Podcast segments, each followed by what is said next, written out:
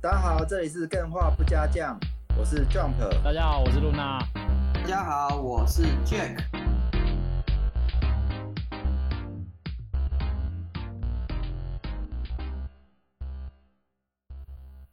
哎、欸，我们上一次不是录音，然后在那边瞧半天瞧不好，然后就变成录音时间缩短了一些嘛。这边调延迟，你的那个网络速度就八妹，八妹也敢来这录音哦 哦、欸，我后来我后来才发现，你知道为什么八妹吗？我在前前大概一两个礼拜左右吧，就是有一次，然后我刚好在换那个，我不知道在换网络还是怎样，反正我就去弄网路线，就是我家网路线那边的东西，嗯、然后我就换了一条线插上去，结果我就上一次录完音之后发现，哎，我不管怎么测速，最高速都只有十枚而已，但是我家是光世代有到三百枚的，就怎么测 可能就十枚啊？后来就是一直一直追查，一直追查，就是录完音之后就一直去查，一直查。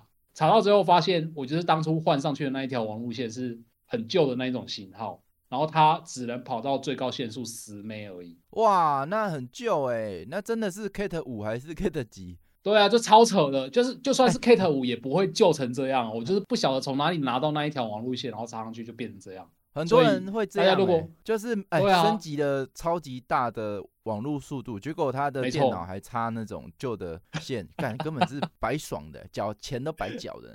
哎、欸，看真的是超级白爽的，我大概有一两个月还是几个礼拜的时间都是用那一条线这样子在用，然后就觉得看为什么我的网络可以跑这么慢啊？我要下载个二零七七还要挂个半天，大雷包。这是其中一个蠢事啊，真的是非常的蠢。就是我就是希望呼吁一下大家，如果你发现你家网络很慢的话，可以去查一下你的网路线。上链接，来来来，赶快加入购物车，现在三条只要两百，好不好？对，要买那个 Cat 六的哦。然后我今天还有另外一件事情想要讲，大家如果听我们节目就会知道，其实我是一个很有游戏囤积症的家伙。我就是有事没事都会去各大网站去买一些那个 bundle，就是叉叉包、叉叉包之类的，然后就越买越多嘛，买到最后就是游戏一直重复啊，然后序号越来越多这样。然后我就在想，这些多出来的序号我也不想要卖掉，然后放着也很无聊，然后我就在想，干脆拿出来回馈给干员算了。但是哦，我又不知道这一刻不知道有没有一个想成为干员，事实上我应该也是干员。可能你要偷偷，你要偷偷创一个新账号来报名之类的，哦、没有啦。我是想要集思广益一下，就是看大家有没有一个比较好玩的方式，可以去把这些序号发出去之类的。哦，哎、欸，这是一个很棒的事情哎、欸。对啊，真的是希望可以从里面掏到宝。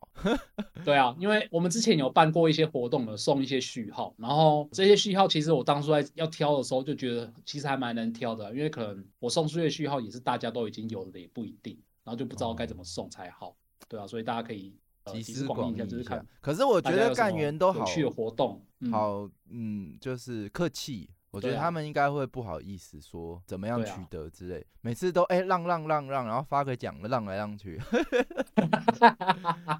对，哦，这个哎，这一点我我有一个感触，就是。有时候奖项如果太透明的话，大家就会让来让去，就大概知道是什么东西，我大概也没有什么兴趣玩。就哦，原来如此。然后如果是原来对那个奖项就包起来了，有没有？像像是大家有时候会拿一些小东西来给我们吃什么的，然后都包起来，那看起来就很香，你又不知道里面是什么东西啊。哦，可是还是很赞。包起来的方式，哎，比起你，我真的都都没有送干员游戏，真的自惭 形秽。不过我们确实可以想一下，也许在。呃，脸书不是脸书，哇，好旧了。社群平台上去做活动，嗯、还是在 Live 上做活动来送？你觉得哪一个比较适合？我觉得不限，好不好？因为可以增加我们的客群啊，就是让大家可以更更喜欢我们，然后或者是更听到我们的节目。不管是任何方式，我都还蛮欢迎。哦，好期待哦！靠，这是真的，我自己也蛮想抽的。哦。对啊，要花花钱买游戏，然后就会在那边东想西想。可是你有人送我游戏，我就可以马上玩，就不会在那里。哦，对啊，不管是好游戏还是坏游戏，反正就灌进去了。反而自我有点奇怪，反而自己买的不会开啊。像 Jack 送我的，我就打开了。今天好像就是对，真的 Jack 有送了我跟 Luna 一款游戏。今天好像主题就是在聊那个，没错。哎，我很期待，因为每次 Jack。他送的东西其实都有一定程度的有趣之处哦。然后，呃，他送我的那个时候，我其实还没有发现。然后后来把它打开之后，我就觉得，哇靠，这款游戏也太厉害了吧！哇，我觉得这款可是我们现在不能聊。对啊，这个会爆到 Jack 的梗。没错，好，赞赞赞！我蛮期待可以看到，哎、欸，你送的时候是不是不会讲？所以我永远都不会知道你送了什么游戏。嗯、呃、，Steam 的话是好像是可以看得到游戏名称。哦，我们设个规矩好不好？收到的人要跟我讲，不不 用不用跟大家讲，那你要跟我讲，让我看一下、啊你。你根本就只是好奇而已嘛。对啊，我超好奇到底是什么游戏。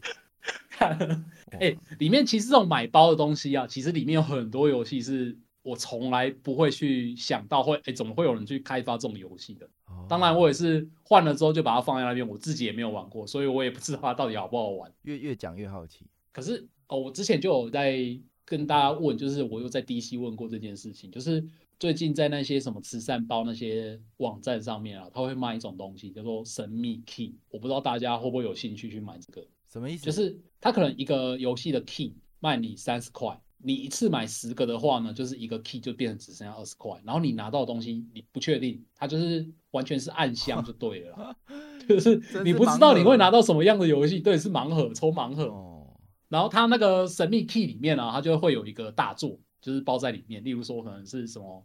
死亡搁浅啊之类的，就是会有会有，他说会放大作的 key 进去，但是你不一定会抽到。哎、欸，我真的是很神奇耶！我就是有时候买东西啊，他就会想要你，我就会想要凑到一定的金额，然后就会有特价嘛，就会有折价，然后我就去买那些 key 来抽抽金额。哇，你会去买，都得到了不知道是什么哇？这也对啊，不知道是什么真勇者，难怪你今天会有这么多序号可以送。对，然后大部分买到又都是重复的，因为它会送出来的 key，大家可以想象，就可能就是比较多种。哎、欸，我我来平反一下好了，竟然会是重复的，嗯、那就表示 Luna 本来就会喜欢的游戏，才会已经有买了，然后才中重复的，反而是那些冷门的不会有重复的问题，对不对？嗯，我觉得这个可能分两方面，第一方面就是真的如你所说，就是我已经买过了，所以才重复。第二方面呢，就是我真的是这些包啊，有时候都会包出一些啊，就是你完全没有看过游戏的东西，对啊，然后我就会直接放进去啊，没想到之后，因为它那个包就是打包在一起卖的啦，所以你有时候有一些游戏你之前已经买过了，但是你下一包又有几款新的游戏你想要玩，单独买又特别贵，然后你又会再买一次那个包，结果就又重复了，对啊，了解，还是很好奇，我现在猜猜到爆也猜不到，赶快 你出抽奖方案，我就可以知道了，好不好？就对，我就是不知道抽奖方案，不知道怎么用才比较适合。因为我们之前有办过那些活动，我就觉得已经没梗了啦。哎、欸，我有想到一个，欸、我们电话不加酱的 Podcast 哦，不过只有 Apple 可以留言哦，嗯、因为那个好久好久好久都没有人去留言了。对啊，搞不好哎、欸、留一下，然后帮我们冲冲那个那个留言数什么的。哎哎哎，我想到了、欸，或者是那一种就是。你拉人进来我们的 DC 聊天群里面，然后那个就是进来，然后自我介绍说“叉叉叉”邀请我进来的，然后那个“叉叉叉”就获得了。哎，我觉得这个门槛会太高了，这大家会不知道敢不敢，敢不敢抽，不不想不想抽。哦哦，对，他的付出门槛是一个不知道什么 key。对，哎，我倒是想问，假设你刚刚说的那种盲盒的玩法，今天如果是苹果，然后一盒三万，但是你有可能会中到 Pro 的或是 Max 的机种。那你有可能中到 Apple Watch，嗯、你敢买吗？哦、或如果它标榜标榜的就是价值绝对超过三万的话，哪有这么保底啊？会想吗？那你就有啊，福袋不都这样吗？福袋都这样啊。哦、那那这样就没有大小奖的分别了。通常你要有大奖，就是要有小奖，嗯、有人赔给你才有得赚之类的哦。所以你会希望它是福保底类型的，一定保三万这样。欸哦，我这你你会讲这个，就代表你太少玩这些福袋的东西了。哎，他那个绝对是给你我们的主角回来了，主角主角回来了，来了来了。他那个福袋啊，绝对是给你保证是保底的东西，只是那个保底的东西价值是不是真的，现实的价值是不是真的有到那个程度就不知道了。没错，对啊，确实啊，如果是 Apple 出这种三万的，然后有大有小奖的，我好像不会买。对啊，他可能给你一个 iPhone，然后两只是超级过气的 iPhone，可是加起来也是有到三万块，可是他就没有用啊。哦，但是他有到三万块，这个真的是最烂的组合。给你两只 iPhone 八，然后然后配一个 EarPod 啊啊，配配一个那个荧幕支架，它的荧幕支架一个不是七八千块吗？还有配那个插那个荧幕的那个布，那一他有卖，干超可以，超靠北，超贵了。哎，Jack 来了。Hello，Hello，所以我们要赶快开始今天的 Jack 的主题。好，没问题。今天 Jack 的主题非常用心，他还在讲之前送了我跟 Luna 一人一款游戏。就是他今天要我讲的游戏，对，哎、欸，我马上就打开来玩，而且有直播到 Discord 上。哦，我隔天早上有看到你有直播，哎、欸，可是他没有录影库存吧？没有、欸，哎，好像 Discord 没有这个功能、欸。我发现还是挺精彩的，大家、嗯、呃越累积，大家好像越看，因为它有一个 AI 语音，对，所以很很适合实况，大家越越来越多人，然后都来看这款奇葩游戏。我只能说奇葩而已，真的奇葩。那你要 Jack，你要介绍一下你今天讲的主题是什么？好，那我先介绍一下这款游戏的名字。这款游戏的名字叫做《人格解体》。这是哪哪一个国家做的游戏啊？它是中国做的游戏哦。然后这款游戏嘛，对，我简单介绍一下它的一些特色。它首先嘛，在视觉上它是二 D 像素风的游戏。嗯，那它是一个类似跑团丢骰子的游戏。那你们有听过跑团这个名词吗？哦，COC 就是最近很红的《龙与地下城》。哎，对，那个也是跑团的一个系统模组之一。哦、最近也是常看到在那个信义区信，哎，不要讲信义星光三院那边，很多人在跳那个韩团，那种算跑团吗？诶，那个应该不是我这边所讲到的跑团，可能他们也是叫跑团。那在公园公园跳舞的大妈呢？呃，也应该也算跑团吧。这个我就不跑团了，跑接地团。好，我们继续。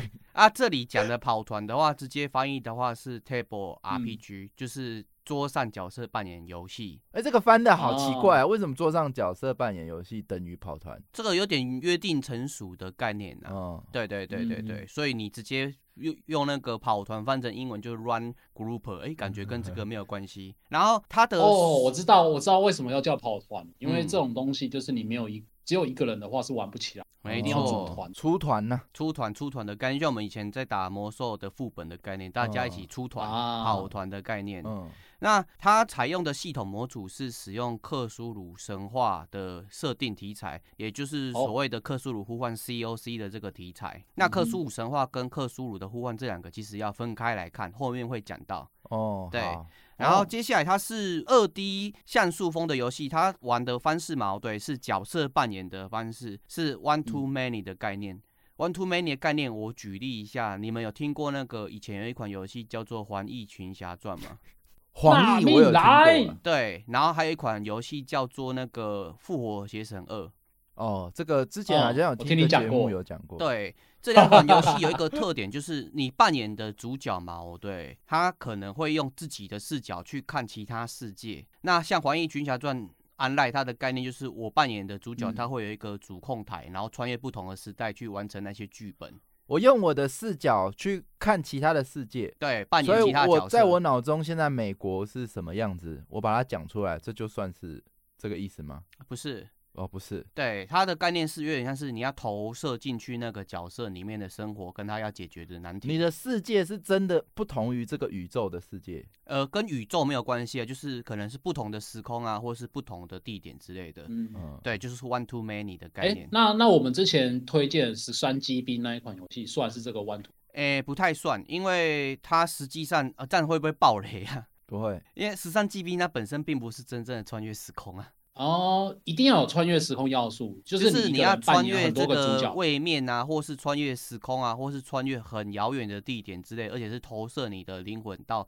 其他的角色身上，或是以不同的视角去观看这个角色。哦，我懂了，他扮演的是一个可以让人起鸡的游戏。呃，你可以这样讲，没错，对，没错，那我懂了。One to many 就是这个 One to many 的话，在以前有有很流行一段时间的小说类型，叫做那个无限恐怖、无限流。它里面有一个概念叫主神空间。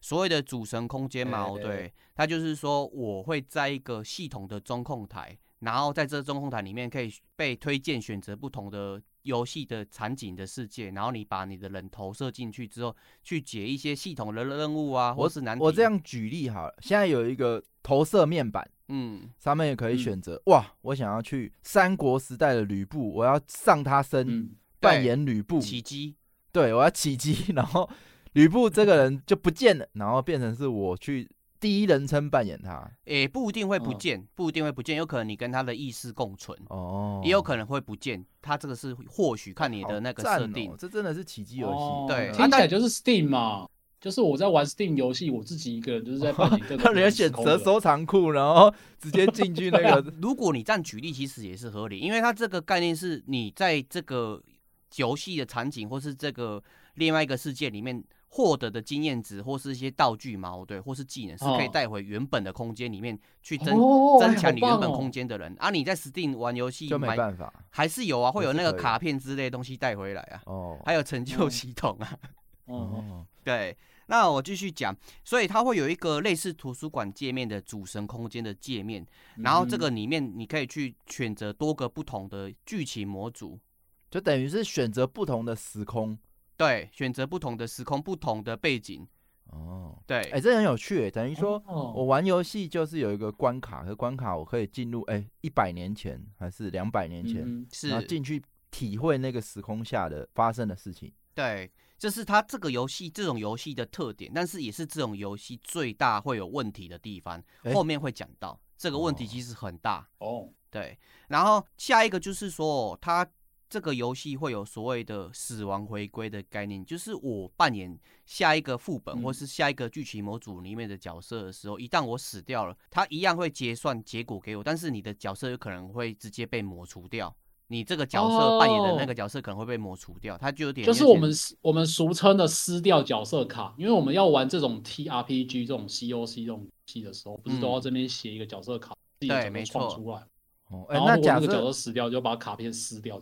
刚刚我说我去进吕布吕布森，然后就我不小心被张飞毒袭，嗯，那这个历史就不存在了，嗯、就是这个历史大家的记忆里面还是吕布是真的。这个位面的历史就不存在了，是吗？呃，没有，这个这个设定在这个游戏里面是没有的，就是说我这样子穿越之后，或是这样子投射之后，嗯、改变的历史会不会原本影响原本的世界历史？它是没有叙述到这一块的，哦、或是说它目前没有做到这一块。哦哦，我以为你刚刚说的撕毁就表示就不存在了。哎、欸，的确，你你扮演的这个干员或是这个探员、这个调查员的角色的卡片，就真的撕掉就没了。嗯、哦，等于说这一条历史的线就断掉了。但是他没有解释他到底真不真实被创造出来。对，应该说那个角色就断掉了，嗯、然后这个角色就没了。但是你要创新的角色，再来重温一次这个这个历史的世界，这样、嗯、是可以的。很明显，这个游戏设定没设完。好，我们继续。或许是我们理解的不够啊，你不可以这样讲人家。对对对对对。哎，然后这个设了没完没了，到时候又遇到什么祖父悖论什么的啊？没有，它重点不是在时空上，它其实很多、嗯、我刚刚讲的可能是不同位面。或者是这个剧本模组跟这个时空就是没有关系，嗯嗯，对，它不是在一条线上，它可能是多条线上的分散，它是多重宇宙的概念，嗯，对，有有这种感觉。好，然后它是一个多面向性结局的游戏，也就是说你在游戏里面做的各种不同的选择，不只是影响你的主线，在你的剧本模组里面也是多重面向剧本的呈现，这也是在原本 COC 啊，或是。各种不同跑团的时候，常常会出现的概念，就是你我你跟朋友一起玩嘛，对，你刷北蓝可能你会跑到一个很北蓝的结局，嗯、那在于是这个剧本里面怎么去做判定，你这样做的行为是达成这样的结果。嗯，总之就是多重结局的意思。你玩这个剧本，每一次经过不同的选择，你可能会遇面临到不同样的结局啊，对，不同样的结局，没错。嗯、而且你一开始建立的那些探员。调查员的卡片，它的属性啊，跟它的生长背景，也会影响到你在解这些剧本的时候嘛，对这些选择的机会性。例如说，你选择了一个很强悍、力量很强的干员，那你在这个剧本里面嘛，对，你可能在一些需要力量的掷骰的过程，你就很有优势，那你就会收集到相相对应的证据或线索，或者是解决一些战斗上的场景的问题。哎，好好玩哦。对，嗯，就有一点，因为我在体，嗯，因为我在体验它序章的时候就，就就遇到一个问题，就是我一开始在玩的时候，我发现了一张相片，但是我第二次玩的时候就没有遇到，嗯、因为我骰骰不够，就没有发现那张相片。哦，然后结局就会稍微有一点不一样。没错，这个部分就是这种呃跑团或是 TRPG 里面。很常见的场景，那你会说啊，嗯、一般的电子游戏也有啊，那这样子有什么不一样吗？诶、欸，嗯、是有不一样的。在 TRPG 里面，这个东西嘛，会有所谓的 G N 啊，在克苏鲁系列 GM 的角色会叫做 KP，也就是秘密保护者、秘密守护者、哦、Keeper Keeper。对，那我们来讲一下这个游戏的一些设定，就算是介绍一下这个游戏的内容。嗯、我们聊了那么久，里面是扮演这样的角色，他是扮演一个叫做亚南的小男孩。其实哦，在一开始的时候，他是活在一个呃有不完整但是有温暖的家庭。那发生一些意外之后，嗯、他突然被抛到一个大街上，然后被人家领养。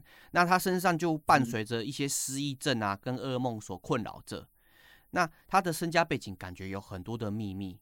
那这个是在我们序章在在跑的时候就会发现，哎，这个角色好像跟我们所想象的不一样，它并不是纯粹的是一个人所居住在这个角色身上的灵魂。嗯、那细节的部分我不多说。然后他除了亚南这个主要角色之外嘛，对，还有一个角色叫做尤格索托斯。嗯、这个尤尤格索托斯嘛，对，就如同我一开始介绍讲到的特点，他是克苏鲁神话里面的一个外神的存在。哦，他的形象是一个发着光的、聚集着很多光辉的球体的一个存在。那在这个游戏里面，它的特点就是把这一些原本是恐怖。而且让你无法形容的恐怖的东西，无以名状，哎，无以名状的东西，他把它萌化，画成美少女的形状。对，那这个尤格索 托斯，那个美少女就那个美少女，好像就是它封面上面的那个，就是游戏封面上面那个少女。当初看到这个美少女，就是直接把它加入愿望清。没错，太可爱了，是真的蛮可爱的。然后尤格索托斯它本身在故事的范本里面，它分成两个化身，一个是起始者。就是开始的起始者，嗯、然后一另外一个就是终结者，所以在游戏里面，它又把它分为两个不同的美少女，一个美少女就是我们游戏封面看到的那个白毛萝莉，而、啊、另外一个就是在我们序曲后面会遇到一个狂暴的黑黑肉萝莉。嗯，对，他们两个分别的名字是叫做塔维尔跟亚佛格蒙，对，太难念了。这这三个分别是这个游戏里面的主要角色，他们都会在这个我刚刚形容的图书馆里面的主神空间里面跟你做互动。对，哦，也就是说你在主神空间里面，你需要一些道具上的投影啊，或是像一些。呃，装备上的调整啊，技能上的调整，你都会跟这几个有所互动。只是目前开发的过程嘛，这一款游戏还在 EA 过程，它还没有完全开发完。所以亚佛格蒙的部分嘛，对它的战斗模拟的功能是还没有开发完的。哦哦，对。然后它的背景世界是坐落于一个拥有克苏鲁神话所存在的美国，然后是在美国的马萨。诸塞州里面的阿卡姆镇附近，哎，阿卡姆镇这个你们应该很熟悉这个名词吧？我知道阿萨姆啦，阿卡姆应该喜欢蝙蝠侠的应该听过啊。哦，阿卡汉哦，阿卡汉，没错哦，阿卡汉差一个字哎，哎，这个这个字其实是从原本是致敬克苏鲁这个小说的题材里面所拉出来的。哦、阿卡姆是是，哦、是那个克苏鲁的作者。我们的爱手艺拉、哦、那个 Lovecraft，Lovecraft，对，它里面架构的世界的虚拟的地点，嗯，对。哦，那，下一个设定继续讲。那我们介绍的人还有地，那我们就要想说，那到底我玩这个游戏里面主角他要解决的事情，跟他的使命跟目的是什么？他要做的就是收集时空点数，嗯、因为我们刚有提到的那个外神。的存在嘛，就是我们一开始想到的那个泡泡，它的起始的起始的时候嘛，对，发生一件事情，就是时空开始错乱，那它就是要收集这些时空点数，跟扭转这个时空中错误的发生，然后借此嘛，对，穿越不同的时空，也是我们刚刚讲到的剧情模组，去不断的挑战里面所看到的那些神话道具啊，还有一些错误的发生的错误结局，把它扭转成真结局。那每次扭转结局的时候，你所扮演的那个干员嘛，调查员，他就会增加所谓的特殊经历，会替你的角色嘛增加很多的不同的数值，而这些数值可能是好的数值，又可能是坏的数值。对，哎，有问题都可以问我，都有故意一直一直说是说是那种模组，可是我在玩这款游戏的体，我在体验的过程中，我就觉得它如果称之为模组，其实有点难懂；如果称之为剧本的话，应该会好懂，因为它我同意，每一个模组就是不一样的剧本，就是你可能有时候到一八叉叉年玩，然后另外一个剧本就是到一九叉叉年去玩。对，没错，所以是完全不一样的，就是很像你在看每每每个剧本都是一个不一样的小说，然后你亲自去体验里面的故事，这样。对，这是它的风格上的差异啊。然后我会觉得是说，如同 Luna 刚刚讲的，这个也是后面会讲到的他，他他可能之后在创作上会遇到的一个非常大的挑战跟缺失。他角色有几个基础的属性跟几个基础的特质。那属性的部分就我们常见的力量、敏捷、精神、智力，还有体质。嗯，那原本的话会有更多的属性，那他这里有做一些删减。嗯嗯，他的角色的。特质嘛，我对，我们可以想象是我们扮演的这些干员，他所过去经历过的一些记忆，或是人格特质的养成，他有所谓的人生遭遇，还有性格，还有观念，还有经历。他除了跟人物上面有非常多的互动之外，在场景上你，我可以按这个 C 键，然后就可以看到场景上所有的物品，哪些东西是可以做互动的。哦，我懂了，就是呃，不用让你自己去找，一个一个按，一个一个按，嗯嗯嗯，对，理解。其实，在这个部分嘛，对，你会慢慢的发觉，它跟原本的 COC 克苏鲁呼唤模组一开始所要诉求的精神是有落差的，因为一 COC 相关的系统模组，它都是有很高的难度，需要呃一定的门槛在，你有才办法把这个游戏跟桌游玩得好。但是，对，面临所谓的电脑视觉游戏嘛，对，就是我们所谓的电脑游戏。它很多地方必须要把它做修正，所以我刚刚讲到的属性啊，跟所谓的经历的部分，它都是有做简化。这些简化是为了让玩家玩这个游戏的节奏加快。然后这里就要开始去聊，它是怎样子去玩这个游戏。它是属于二 D 俯瞰视点的游戏，嗯，所以你在操作的过程嘛，对，你是会看到你的角色在画面的正中心，然后不。借由 WSD 上下左右之类的操作嘛，对，去移动它，在我们所看到的场景上面的角色嘛，对，都是以动漫风、可爱讨喜的方式去做诠释。那会问到，玩起来看起来就有点像是那种，嗯，如果老一点的举例就是阿猫阿狗，新一点的举例呢就是黑帝斯。对，没错，二 D 的像素风，这样子好处是哦。我们操作这些角色，或是去经历这些剧情的时候嘛，对，你不加不会有所抗拒，看到太猎奇的东西呀、啊，或是觉得太恐怖的东西，可以去贴近蛮多原本没有接触这样子系列的人，哦、因为原本克苏鲁神话系列是比较偏向恐怖、猎奇、深沉之类的。因为两位都有稍微玩过这个游戏嘛。那这个跑团的游戏流程嘛，我对，它其实是有相对应的一个规则跟规范去跑的整套的流程。你可能会一开始先做敏捷上的运算，然后去判定说你是不是拿远程武器啊，然后接下来就判定说你要做怎样的行动。那我跟你说，一般的玩家嘛，对。接触到这这样子的游戏，他很多人是没有办法接受的，因为你关这个说明就要说明很久，所以他把很多东西做简化。你们在玩战斗过程的时候，其实你们会发觉，你们并不用经历原本的那些跑团的那些规则书的流程，而且在我们的攻击的那个 NPC 角色头上，是不是会显示这个 NPC 他下一步的动作？对对对。一般来讲，跑团的时候是会预判，对，它是让你可以做预判的动作，哎。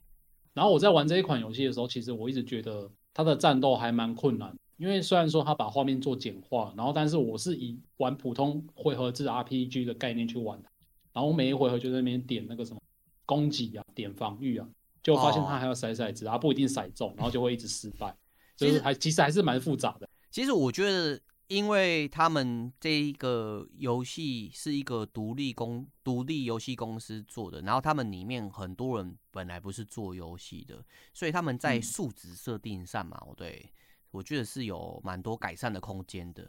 因为原本我们在玩 RPG，很多时候也是在做乱数上的取舍，那他们这个乱数的取舍，其实哦，我觉得是没有做的非常的好，甚至说会让玩家的负面回馈很多。那可能会不接有硬派的那种跑团玩家说啊，一切都交给骰子就好啦。诶、欸，不行，一切都交给骰子的话哦，你原本跑团游戏是有一些东西是可以扭转的，但是在电脑游戏上是没办法扭转的，uh. 你会让一般的玩家是没办法接触这个游戏的。所以我觉得露娜你刚刚分享的是他们之后可能要做调整的部分。对，哦，oh. 那开发团队的话，我这里简单介绍一下，他们开发团队叫做喵法自然，是一个独立开发团队，然后他们是在二零二零年八月创立的，一开始只有两个人。他们是自己做着做着，原本是成立一家很简单的代工做游戏外包的工作，然后做着做着，突然发觉说，哎，跑团好有趣，我们要不要来做一个跑团的类类似杀戮尖塔的游戏？但是，在主创也就是制作人跟他的另外一个伙伴的沟通之下，他们发觉，哎，用科数题材的游戏感觉更容易去发挥这样子的。感受，所以越做越大，然后他们就把团队吸收到八个人，然后他们八个人里面嘛，对，很多是原本主创，也就是 BOSS 嘛，对，诚我们的诚信制作人他自己在开 Unity 的那种教学工坊的时候嘛，对的学员，所以那些人他们本来就不是游戏科班出身的，更遑论他们原本就不是在游戏业工作，他们等于是在边做边学中出来的，然后有些人是呃房东。然后被他骗上骗上来做这个游戏啊，或者是他朋友嘛，对，拉着拉着 一起来做游戏，所以你会发觉很多的构想嘛，哦对，跟很多的设计，其实如果你有看他们的开发历程，你觉得他们是一种用很欢乐的态度在做游戏，所以他们都是经常在聊说，哦，这样做很开心，这样做很好，感觉有点像是我们以前在聊我们在做专题那种概念。嗯，对，就是各种发想，快快乐的发想，实际做不做得出来是另外一回事。没错，因为他们本身是有可能之前在开始开发的时候是有自己的主要工作啦，所以他们一个月的人事支出，之前在二零二一年的访问的时候，是一个月是三点七万的人民币的人事支出。哎，一个人还是全部？嗯，全部一个月，八个人只要十五万。对。哇，那他们也蛮可怜的。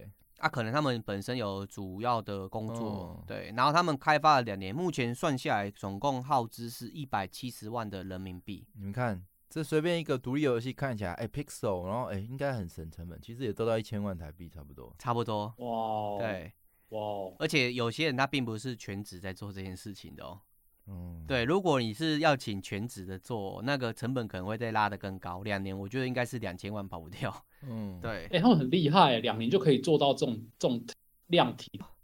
我是觉得这个制作人他遇到的伙伴都很棒，因为他自己讲了一句话，是说资金的影响肯定存在。主要就是说不敢去做长期的计计划，因为做长期的计划可能做到一半嘛，我对公司的钱就烧掉。但是如果有一群志同道合的人，然后我自己八面加挂，不是很缺钱的人，资金就不是 最大的问题。你的产品安排计划，还有产品本身的价值才是最为重要的。嗯，嗯，嗯对啊，另外一种出路啊，对。那这里也是造成是说，这个制作人他在制作这个游戏的过程嘛，对，他很喜欢去设定一个短期目标，然后跟玩家做分享。在一开始他在做呃比赛啊，或是在做募资的过程，他就有。如果大家有玩有打开这个游戏，它底下也有它的更新日志，嗯、你会发觉它基本上是每三个月做一个更新周期。嗯，哦，那其实是很快，这是他的带领的风格。嗯我们再讲一下为什么这款游戏叫做《人格解体》。为什么叫《人格解体》的原因，是因为哦，制作人他的女友因为多年的焦虑症的困扰，所以导致有人格解体的症状。哦、那人格解体是怎样的症状呢？它主要会有两个，呃，最明显的症状就是第一个会有失忆的问题，就是记忆上会有缺失的问题。嗯、第二个是你会觉得先生活的周遭的东西是一种不真实的概念。那他的女友在后来是有找到一些方式跟这个疾病和解，嗯，而、啊、后来他们在做克苏鲁题材的游戏的过程，他女友也是在看着，那他也发觉说，哎、欸，这个里面游戏的角色也是有这样子的困扰，而且我们在扮演这些角色穿越时空的时候，是不是也是常常会伴随着一些失忆的问题？就比如说你被鸡上身了，不是被鸡上，被起鸡了。你就会忘记你那一段记忆嘛？对，它有点像类似这样的解释。对，然后你主你主角亚楠在一开始的序战的时候，也是被这个失忆症，还有很多的一些焦虑的问题嘛，对，所困扰。所以你刚开始在玩的时候就看亚楠吃个药，哎、嗯欸，就是他在看他的这些忧郁症状的问题，所以他把这个症状的部分嘛，对，当做这个游戏的名字。第一个部分是纪念他女朋友，也顺便跟大家讲，纪念他女朋友，他女朋友已经还没死。我就是说，他纪念他女朋友遇到的这个症状，他希望说跟大家宣导，哎，这个症状是怎样的症状？因为你碰到这游戏之后，你就会对这个症状的名词嘛，对，有兴趣，你就会查，你就大家知道说，哎，世世界上有些人是有这些困扰的。然后第二个是他刚好跟克苏鲁风还有里面的游戏角色是有结合的，所以他才叫做人格解体这个名字，是有这个渊源存在着。哎、欸，其实很刚好，因为我们上一集讲到那个临终之夜那个小梅遇她罹患的疾病，就是刚好叫做人格解体，没错。对，也是遇到这样相关的事情啊。嗯，对。那我们一直在聊所谓的克苏鲁，我们先聊一下这个跑团的系统架构，它所运用，他们之前宣之前宣称的，就是使用 COC，也就是克苏鲁的呼唤这个 TRPG 的模组。这个模组嘛，对，它有一个最大的特色，跟其他的跑团的特色最大的差特色是什么？就是理智值，也就是圣值的存在。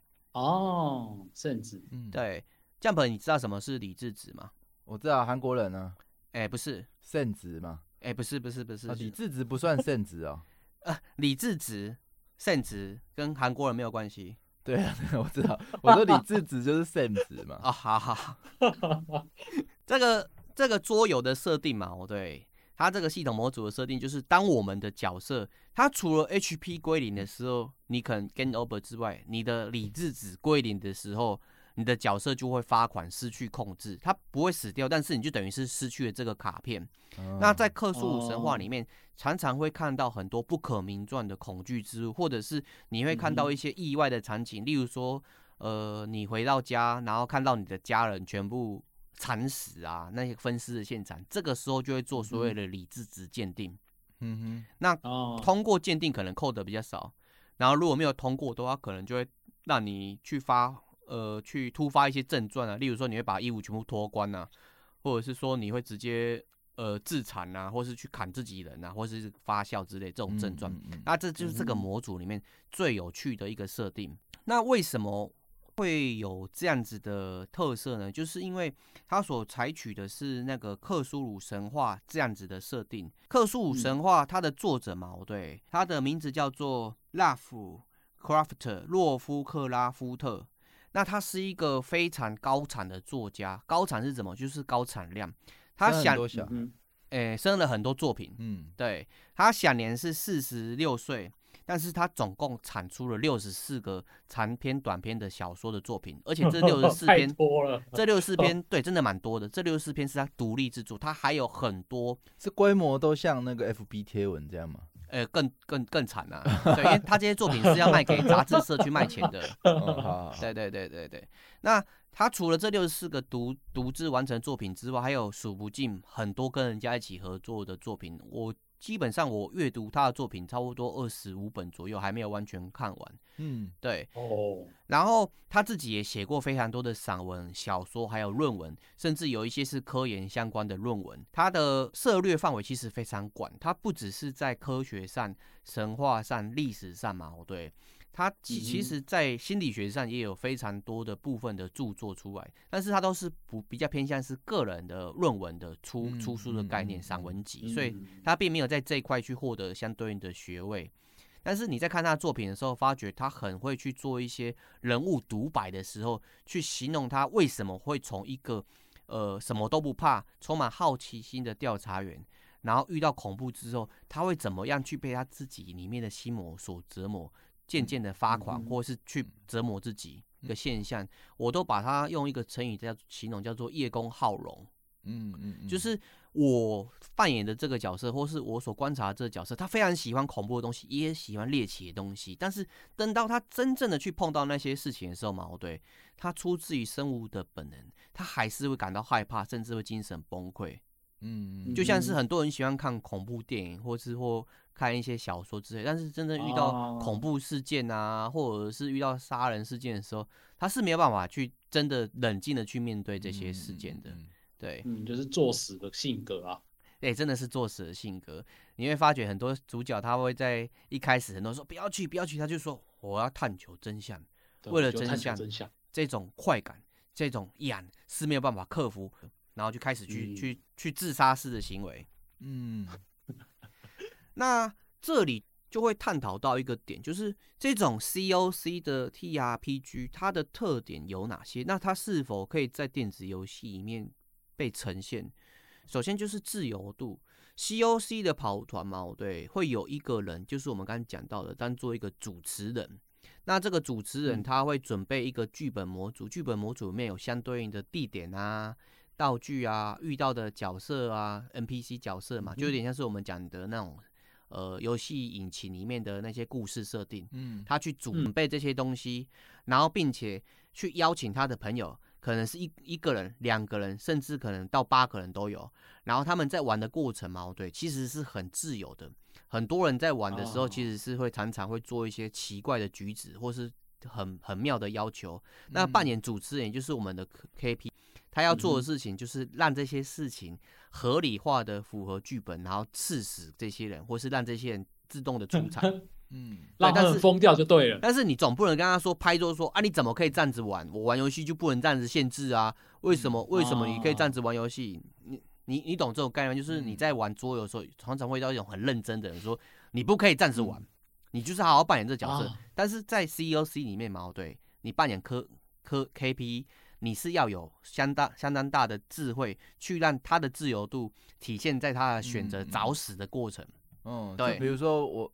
这个战斗轮到我这一回合，我说，哎、嗯欸，那我要使用脱裤子，然后主持人就接不下去。哎、欸，会，我这时候就会接说，哎、欸，我们的战士 JP Jump 使用脱裤子，那场面上敌人开始进行一个理智理智值的暗骰，然后 Jump，请你使用你的魅力做一个投骰，那你的魅力可能是一百嘛，对，那你骰，你们你的魅力可能是八十，那你一骰之后，哎、欸，刚好过，然后。对面的那个敌人，他也过一个暗骰，可能是意志的对抗也过。那你可能原本想说你会被砍死嘛？错了，骰子拯救了。他们爱上了你的，他们爱上了你，爱上你的屁股。哦、这个这一回合敌人就停下来。就是主持人的功用还是挺强大的哦，想象力哦。嗯、对，他就是会按照这个规则，但是规则没有写的部分，就是靠主持人怎么去。那如果犯规呢？哦、比如说，好，战斗轮到你的回回合。那这明明是一个中古世纪的游戏，嗯，然后说我拿出一把枪，哦，根本没枪啊。我这个时候就会跟你提及哦，你在创立你的角色的过程，你会把你的装备给列出来，哦，这就违规了嘛，就会被被阻止，就没办法到这么自由，没有办法到那么自由的点是，你跟你其他的人一起玩，他们会没有办法跟你玩，因为你已经直接 直接超越道具栏 明明只有九十块，然后你说我要花两百块，我有啊。然后现场还掏两百给主持人，就像你你哎、欸，这种事情常常是有的哦。哎、欸，主持人，我觉得你好像很渴，对不对？KP 你好像很渴，我等下去帮你买个奶茶。那你知道我刚刚甩好像甩失败，可不可以再给我甩一下？他就说，哦，根据这个。这个 Jump 这个角色嘛，对，他很信奉某某神明。那这个时候突然天上闪来一片祥云，把 Jump 慢慢的复苏。啊、那 Jump 他开始进行意志力抵抗，再一次，再投骰一次。啊，重点是大家可以接受，好玩就好。对，重点是大家可以接受。那、嗯、所以这个要呈现是非常困难的。这个自由度在电子游戏是很难呈现出来的、嗯、啊，写死的。然后第二个是开放度，开放度跟自由度其实是息息相关的。开放就是如同刚刚 Jump 所提到的，哎、嗯，我在桌游的时候是可以举出，我可以把我手上的手枪嘛，对，可以做拆解，然后把它拿出零件出来，去组成一个热水壶，只要你甩得过都可以。但是在电子游戏里面嘛，对，城市是写死的啊。你手枪就只能射击跟自杀啊，你不能拆解啊，除非它有写出这个功能。嗯、所以这种开放度在电子游戏里面是不是能够呈现，也是一个存疑的概念。嗯，然后还有不不确定性。什么叫不确定性？就是你跟你朋友在聊天的过程，常常会有很多特殊的创意突然跑出来，就像哦，蹦出新火花，就像刚刚那个脱裤子，嗯，制作人没有想到的东西呀、啊。可是你可能这个剧本这个科批。这一次找人来玩是这样子的火花，下一次找不同人来玩就是不同的火花。那这种不确定性在一般来讲是很难在电子游戏里面呈现的。是是是，哎，然后还有多样性的结果，就如同我们之前游戏企划课程，还有一些剧本介绍的课程有讲到，其实大部分的结局跟支线的选择嘛，对，它看起来都是开散开来的，分散开来，但是实际上它都是会聚敛在聚敛在一起，因为我们写的剧本通常都是已经写好的脚本。我讲是电子游戏，那在跑团现实跑团里面嘛，对，实际上是可以利用科 KP 自己的想象空间矛盾，去补足这个结局，并且把这个结局从剧本上面去慢慢的做描述，应该说。这个本身就是一个创作的过程啊，这个跑团对对对。可是你现在电子游戏比较像像是一个创作的结果，嗯，所以才会有这样的差异。对，我想我想到我之前第一次跑这种 COC 团，就是跟着别人一起玩，然后我们一群人都是新手，然后那个那个 K KP 啊，就是他一直说哦这个剧本很恐怖哦，你们应该会很喜欢哦。结果没想到我们这一群新手玩起来太孬了，然后玩到一个和平剧本。然后那和平剧本可能也是，也是那个 KP 他自己想出来，因为我们实在是太孬了，孬到最后连那些妖怪什么都没有触发，嗯、然后就和平的就离开这个小岛这样子。那很正常啊，就是看 KP 怎么样去主持。有的 KP 他会不断的设局，让你们去做一些挑战，诱惑你，语言诱惑你。啊、真正邪恶的是主持人，啊、主持人常常会做一些奇怪，你事后觉得说，原来你这是这样子布局的。哦、啊，你们遇到 KP 可能是属于一个比较和善的人，他想说新手嘛，对，不要把你吓跑，嗯，以后慢慢再来，对，养肥了再吃。嗯、那为什么 COC 跑团类型的游戏不好做？我必须说，有一个最重要的点，就是所谓的版权的问题。因为哦，我们刚聊到的《克苏鲁神话》的作者，他其实已经去世很久，所以我们要做一个克苏鲁神话相关的游戏是没有版权的问题。因为依照国际法规，只要作者过世超过二十五年之后，他的著作是我们可以自由的去运用的。但是如果讲到克苏鲁的呼唤这个桌游规则，一家叫做混沌的公司，它所拥有它的智慧财产权。那你要做这样子的电子游戏嘛？授权相关里面是有讲的，他们是要经过他们同意，并且他们这段期间其实是很多时候是独家授权，嗯，你是没有办法开发的。所以所谓的 COC 跑团游戏没有办法不好做的原因，是因为它根本不能做。加加上刚刚说的那些多样性啊什么的想象力那些，基本上它应该是真的超难做。哦，我觉得听起来 COC 这一块跑团的玩法本身就非常有趣，嗯，真的这也是聊不完。嗯、今天好像还没有特别带到玩游戏《人格解体》这款游戏的有趣的地方。Luna 好像你也有玩吗？嗯，对啊，Jack 你是云还是？哎、欸，是哦，沉迷哦。Jack 你是全破吗？我全破了。哦，不是云的，这次不是云的。我其实蛮多游戏不是云的啦，特别是什么游戏？那 等一下，你和人设怎么办？你可以爆我一下梗嘛？就是这款游戏如果全破，大概花多少时间？我觉得差不多八到十个小时就已经很惨了。哦，哎，那可以试试看。嗯，你是说他做到一半，接下来还会有剧情吗？还是他会有结局？它之后依照官方的设定来讲，它原本现在是四个剧本嘛，对，之后官方的剧本会出到七个剧本，嗯、并且包含主线的一个交代。哦，一个主线才才一半而已。哦、嗯，好，没关系。我觉得今天的时间因为比较不够，但是我觉得非常有趣，是大家可以听到这一集之后都可以去玩一下。因为我那天在直播之后，非常多的呃干员都觉得非常。有趣新奇，嗯，那甚至你也可以直接期待我们下礼拜的内容。那我们应该会去分享我跟 Luna 玩，跟 Jack 本身玩这款游戏的心得，因为今天比较多是背景的介绍嘛。对，没错。那还有什么会在下一集会跟大家讲吗？Jack 要不要揭露一下？哦，这个必须要特别透露一下，就是这样子的游戏嘛，对，它未来还有这样子的改善空间。嗯然后第二个是说，怎么去解决你刚刚说的那些问题？对，然后第二个就是说，我在关注游戏的内容，也要关注这个制作团队的未来。我超喜欢这种概念的。EA 游戏我超喜欢这个原因，就是我之前有聊过嘛。EA 游戏就是要看着游戏内容，还有制作团队的 造化。嗯，只是跟他赌啦，拿钱跟他对赌啦。对，嗯我是还不知道这款游戏好不好玩，嗯，但是我 初体验是蛮有趣的，嗯，这是很难得的，因为我很常就是玩个几分钟就不想玩。哦，对，这款游戏没有发生。嗯，我也是觉得，嗯，挺有趣的。好，但是我们还是期待下一次的 Jack 的分享。好啊，好没问题。没错。那今天的节目就先到这边，非常感谢 Jack、Luna 跟大家。那今天就先这样喽。好，拜拜。大家拜拜。拜拜。拜拜。拜拜。